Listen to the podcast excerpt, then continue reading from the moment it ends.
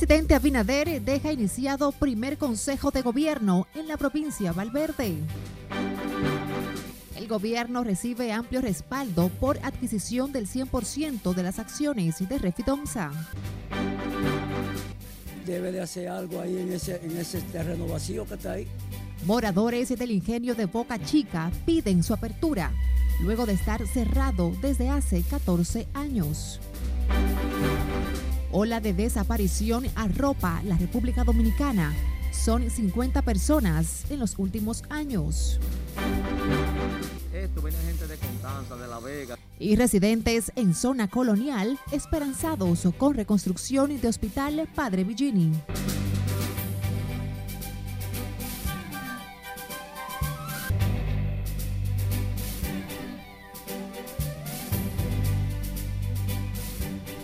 Buenas noches, qué gusto reencontrarnos en la emisión fin de semana de Noticias RNN de este sábado. Soy Graciela Acevedo, gracias por acompañarnos.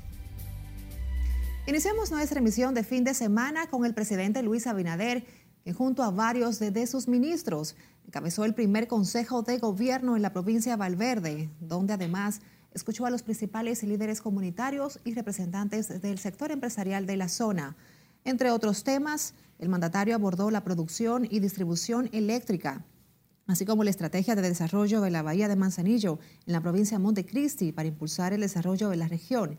El primer mandatario también se refirió al tema de la salud y vivienda, donde presentó el impacto del programa Dominica Reconstruye, la producción agropecuaria, así como el desarrollo de infraestructuras para el mejoramiento de las vías y las aguas.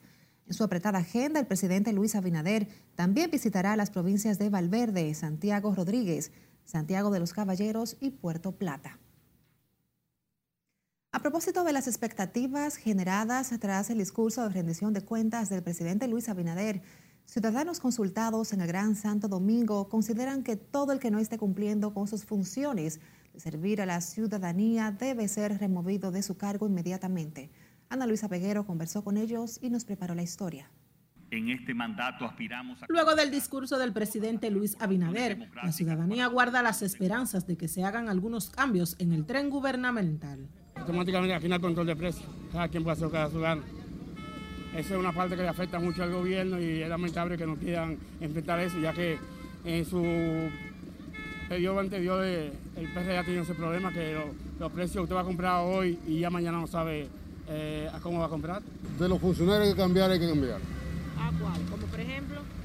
A muchos que no están haciendo nada, que solamente están cobrando un sueldo. Eso es lo que pasa.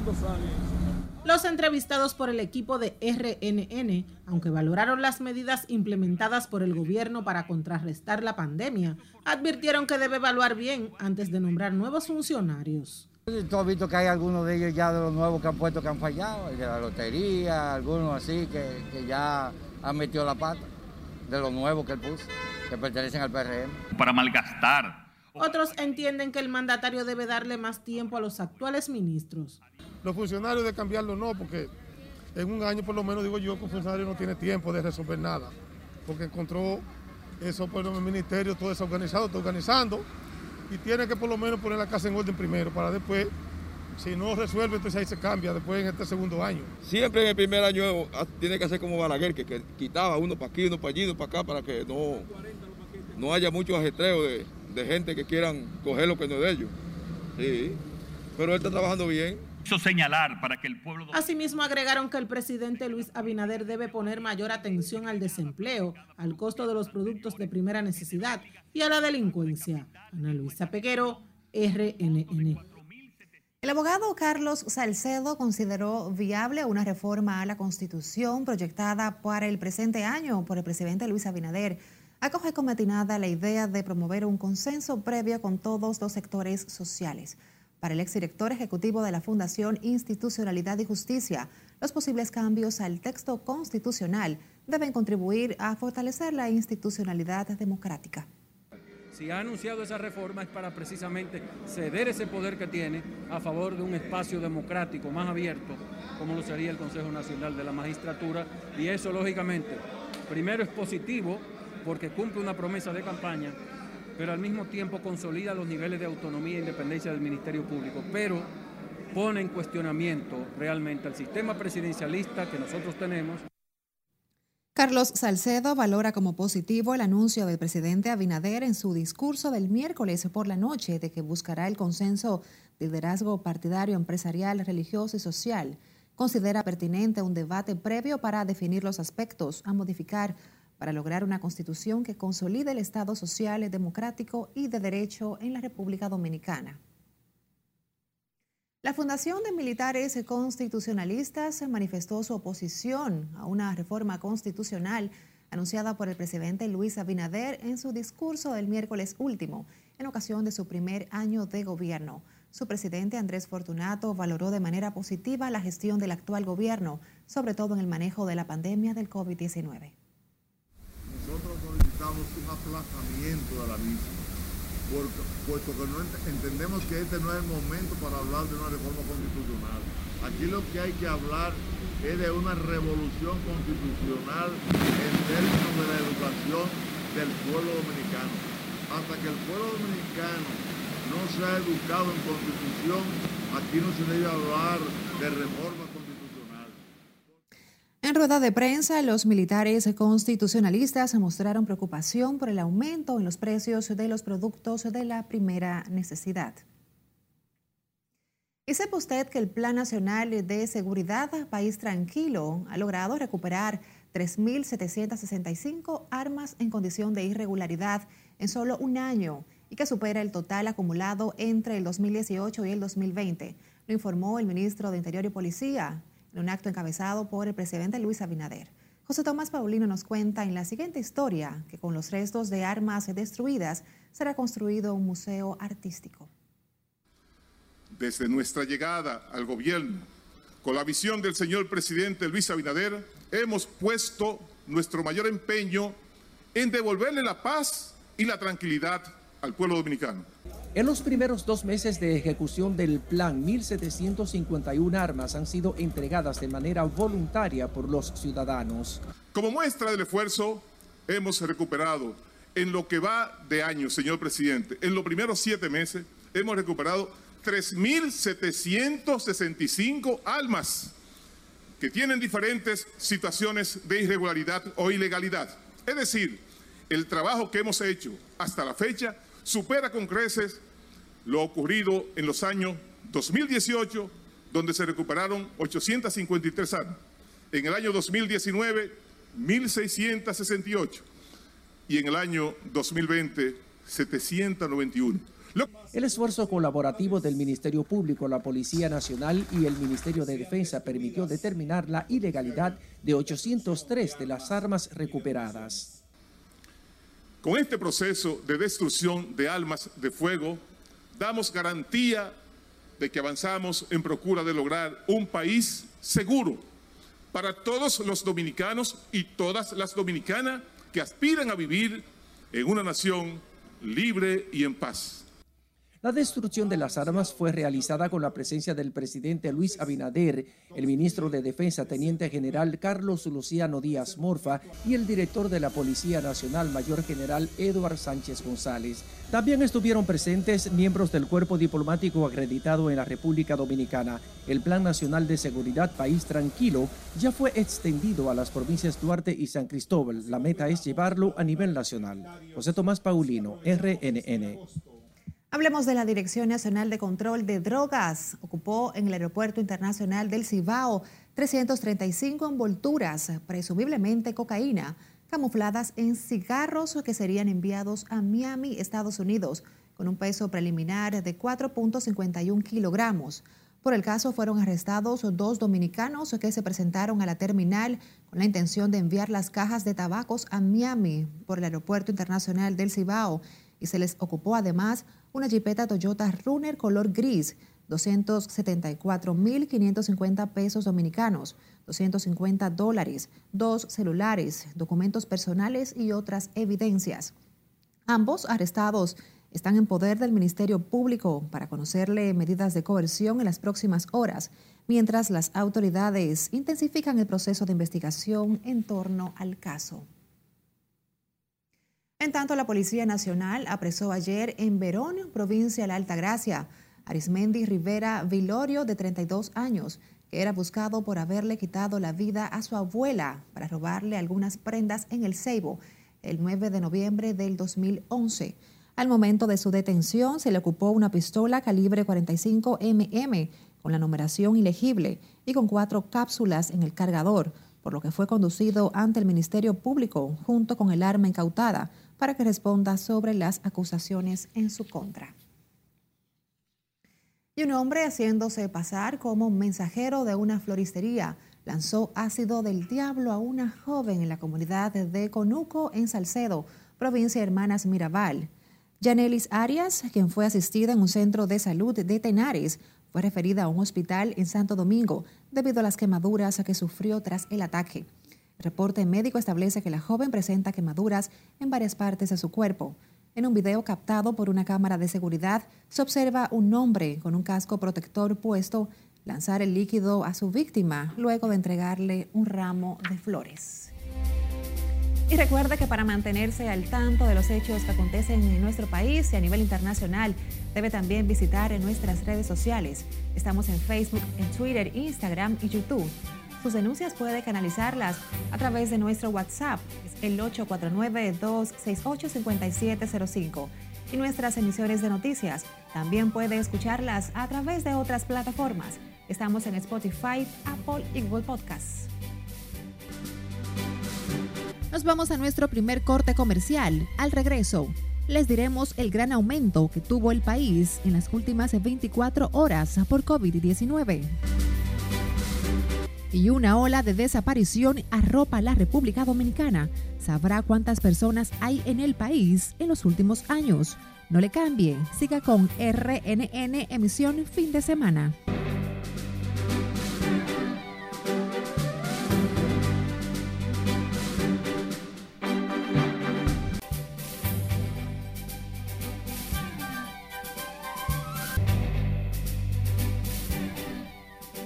La situación del vecino país de Haití cada día es peor, ya que la frustración ante el ritmo de entrega de la asistencia se ha estado incrementando desde hace días y se nota por el aumento en el número de personas que se aglomeran en los sitios de distribución. Nuestra compañera Claribel García con los detalles de esta y otras noticias en las internacionales. Numerosos haitianos hambrientos y sin hogar tras un devastador terremoto se aglomeraron este viernes alrededor de camiones de asistencia y en algunos casos robaron artículos que les urgen en medio de apuros de las autoridades para coordinar la entrega de ayuda e impedir que se repita su caótica respuesta a una tragedia similar hace 11 años.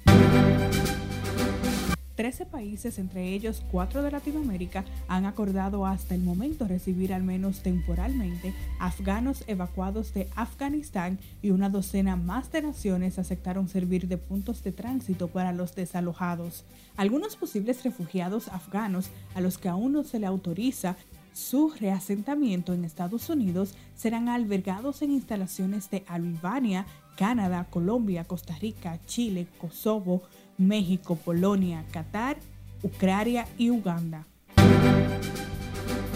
El presidente Joe Biden se comprometió firmemente este viernes a traer a todos los estadounidenses que están en Afganistán y también los afganos que asistieron en la guerra, incluso cuando una cantidad incontable de gente que quiere evacuar batalla para atravesar muchedumbres, los retenes del talibán en el aeropuerto y la burocracia estadounidense. Los traeremos a casa, prometió Biden a los estadounidenses que todavía están en Afganistán días después del que el talibán retomara el control de Kabul, poniendo fin a una guerra de dos décadas. En un video que muestra a una multitud reunida cerca del aeropuerto de Kabul, en Afganistán, se muestra ver a un hombre que parece entregar a su hija a un soldado.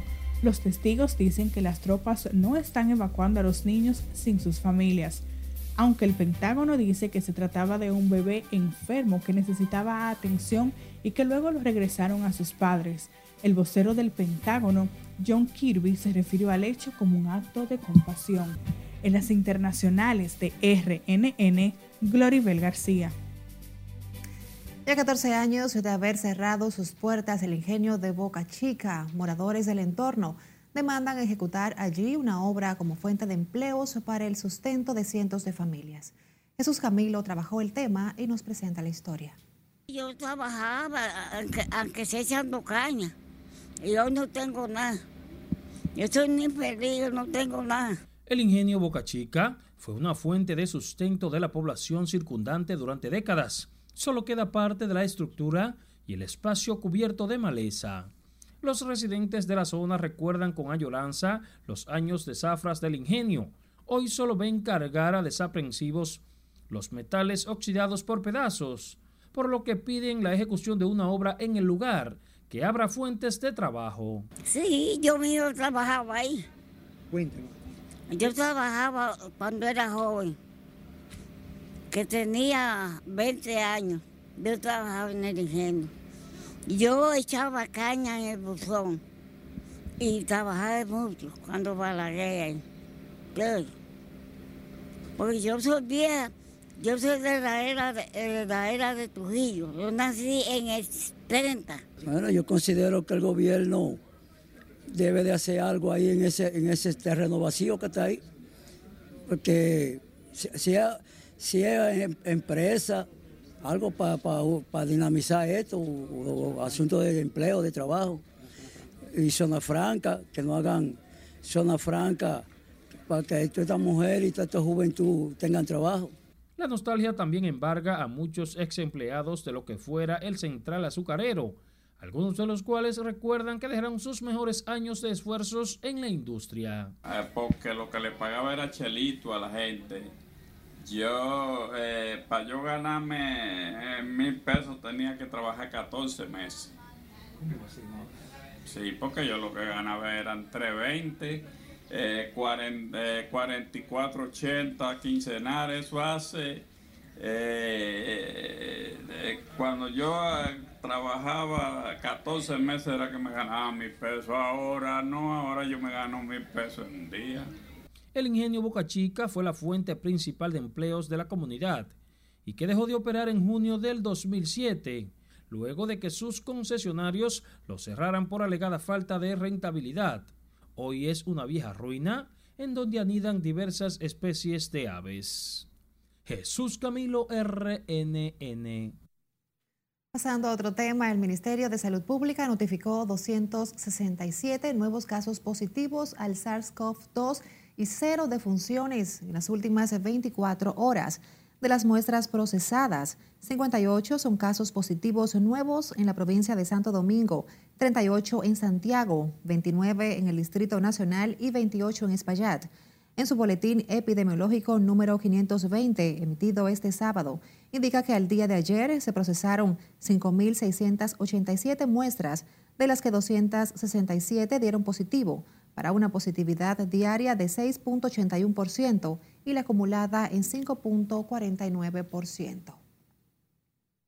Continuamos con el tema porque este sábado completamente tranquilo estaba el área de COVID-19 del Hospital Francisco Moscoso Puello, centro de salud al que acuden la mayoría de las personas del Gran Santo Domingo contagiadas por el letal virus.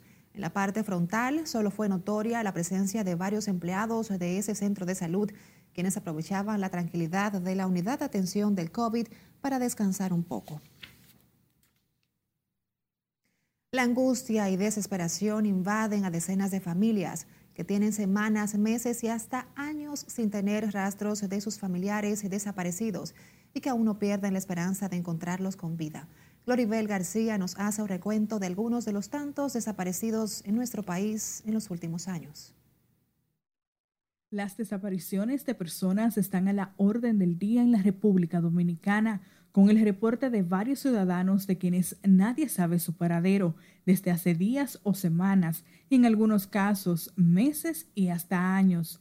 La Policía Nacional tiene retratos de las personas que pudieran estar involucradas, pero no se han reportado arrestos ni identificados de los mismos. Nos remontamos a casos anteriores, como Aurora Wiwonska Marmolejo Reyes, quien desapareció el 7 de diciembre del 2001 en los alrededores de la UAS y fue vista por última vez con su pareja de ese entonces mientras discutían en el parqueo de un bar en la avenida Tiradentes de la capital. Rosa María Mora, la doñita, desapareció el 23 de noviembre del 2017 cuando se dirigía a las 4 de la madrugada a una iglesia que queda a una esquina de su casa. Reinaldo Alfonseca Jiménez y Aneuris Castillo desaparecieron en diferentes días del mes de mayo del 2020. Luis Peña Valdés guardó prisión en la cárcel de la Victoria por 12 años sin haber sido procesado judicialmente y no se conoce su paradero días después de haber sido liberado. Estos son algunos de los más de 50 casos de desaparición en nuestro país.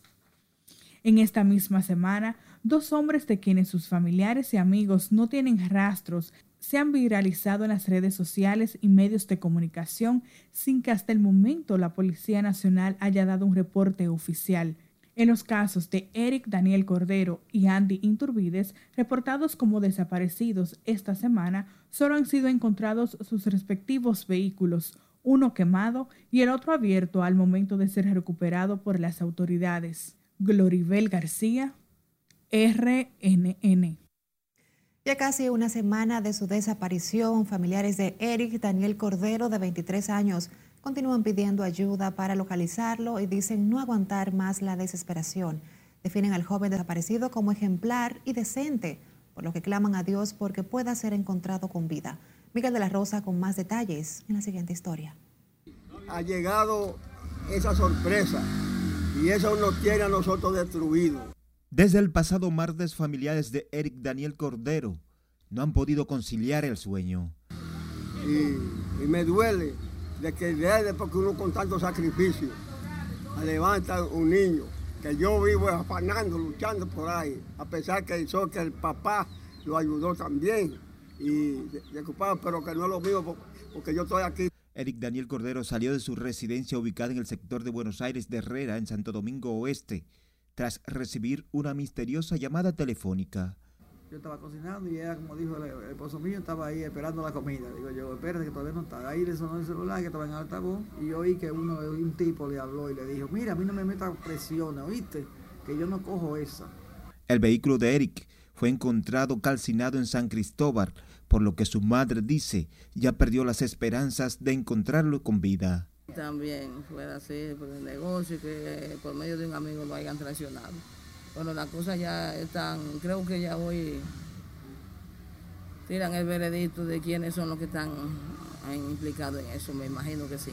Sus vecinos lo definen como un joven ejemplar. Y que era bueno. Ay, yo lo quiero mucho. Ay, yo pensaba en él y, y me he puesto mal. Ay, con mi mujer, ni era grande, pero lo trataba como chiquito porque era igualito que la madre.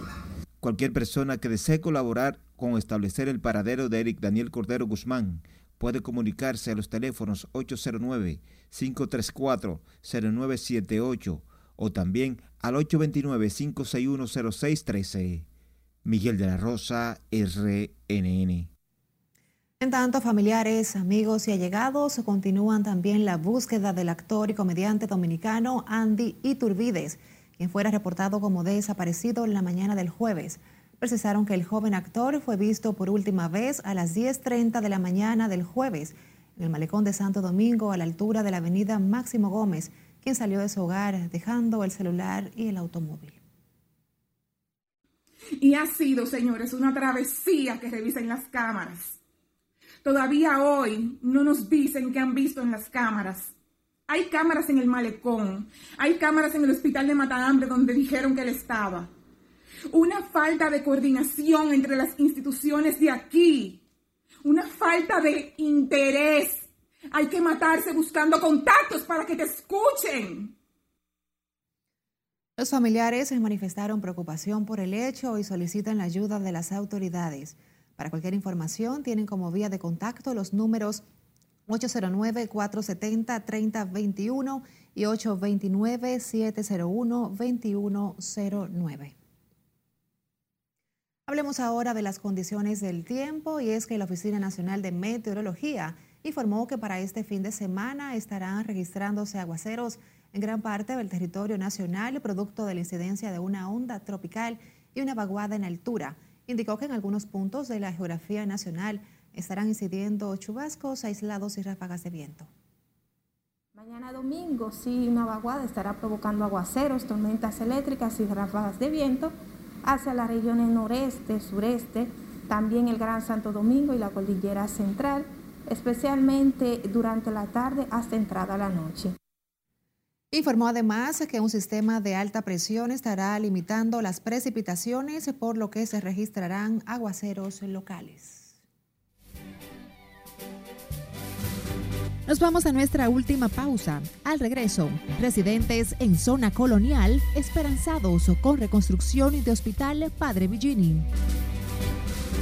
Y además, cómo va el plan de rescate de la Duarte con París. No se vaya, ya les contamos.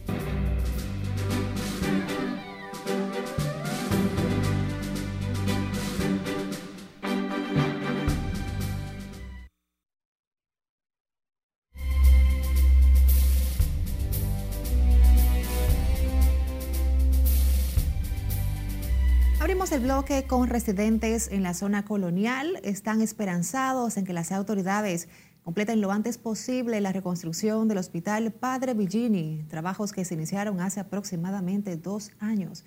Nuestro compañero Miguel de la Rosa con más detalles en la siguiente historia.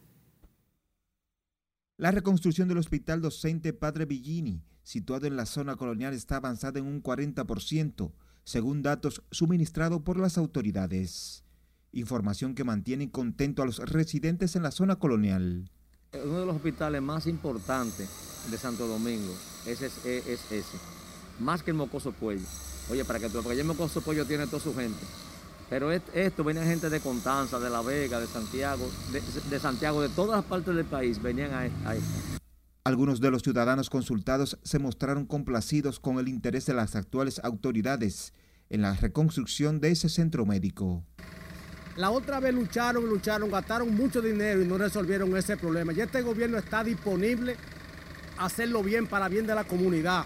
Porque aquí hay, muchas zonas cerca. Aquí está San Carlos, Villa Francisca y un hospital muy céntrico, muy importante para, la, para el Gran Santo Domingo.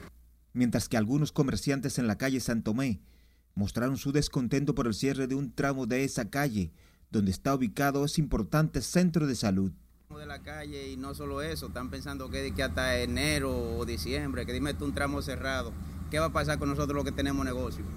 La reparación del Hospital Padre Villini asciende a más de 813 millones de pesos y será reestructurado por etapas.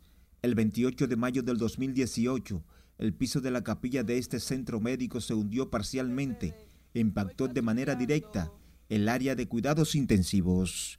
Miguel de la Rosa, Con el objetivo de eliminar maleza y recuperar espacios públicos, la Dirección General de Embellecimiento realizó una jornada de recolección de desechos sólidos y poda de árboles en el municipio Santo Domingo Norte. A la jornada fueron integradas varias brigadas de limpieza extendidas a las inmediaciones del Aeropuerto Internacional La Isabela, Joaquín Balaguer, la circunvalación con Avenida Presidente Antonio Guzmán y la carretera Cirilo Montaño, entre otras áreas.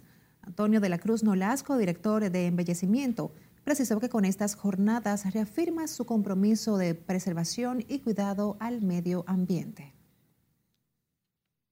En tanto, los trabajos de rescate de la avenida Duarte avanzan en su primera etapa, mientras que la incertidumbre se apodera de los boneros que permanecen en esa zona porque no tienen la seguridad de que recibirán uno de los kioscos que entregará la alcaldía del Distrito Nacional. Siledis Aquino con el reporte.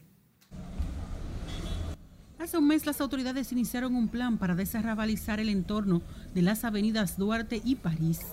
Decenas de vendedores informales ofertan diversas mercancías como ropa, comida y zapatos. Mire, mi papá está eh, supuestamente en el proyecto y esas personas cuando hacen sus reuniones, a él lo excluyen, lo sacan. No sé si, si es que están dando algún dinero o algo, pero a él lo excluyen, no lo llevan a reuniones ni nada. Los dueños de estas casetas esperan su reubicación cuando concluya la primera etapa del rescate de esa zona. Estamos alegres y contentos porque por fin eh, alguien se acordó de nosotros y nosotros tenemos el temor de que en cualquier momento nos desalojaran. Ahora en adelante nosotros los buenos vamos a tener un cambio, vamos a tener ya, ellos nos van a, dar a nosotros unos módulos, unos módulos satisfechos acorde a nuestra labor, a nuestro trabajo. Con inversión de 100 millones de pesos, la primera etapa del proyecto incluye iluminación, asfalto de calles, construcción de nuevas casetas para buhoneros en el tramo de la calle París entre la Duarte y Jacinto de la Concha. Yo lo veo bien porque así evitamos mucha, mucho contagio y, y mucho desahogo, es algo muy bien. Siempre y cuando le busquen un lugar donde ellos puedan buscar su salario, yo me sentiría bien porque así caminaría bien, pero quiero que le busquen su comunidad. Con el plan de rescate, el Cabildo del Distrito Nacional y el Ministerio de Turismo buscan rescatar el esplendor y la seguridad del entorno de las avenidas Duarte y París. Sila Aquino, RNN. Se nos agotó el tiempo, pero no podemos despedirnos sin antes agradecerles el que nos hayan acompañado durante todo este amplio recorrido informativo. Graciela Acevedo se despide deseándoles feliz resto de la noche.